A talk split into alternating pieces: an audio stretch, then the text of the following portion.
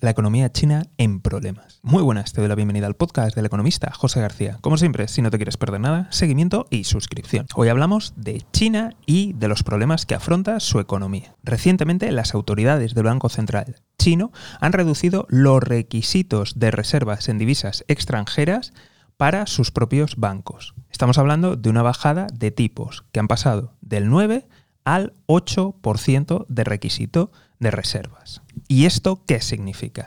Básicamente significa que están inyectando liquidez en la economía. Y esto difiere completamente con lo que están haciendo el resto de bancos centrales y el resto de economías, que es subir tipos y reducir el dinero en circulación, lo cual nos da una señal inequívoca de los problemas que está sufriendo la economía del gigante asiático. Recordemos la falta de transparencia, recordemos que aún siguen los encierros draconianos y que por supuesto aún no sabemos exactamente el impacto que ha tenido el COVID y tampoco sabemos exactamente el impacto de la enorme y brutal crisis inmobiliaria que ha sufrido el país. Así que estaremos muy atentos y si no te lo quieres perder, seguimiento y suscripción. Nos vemos aquí en el podcast del economista José García. Un saludo y toda la suerte del mundo.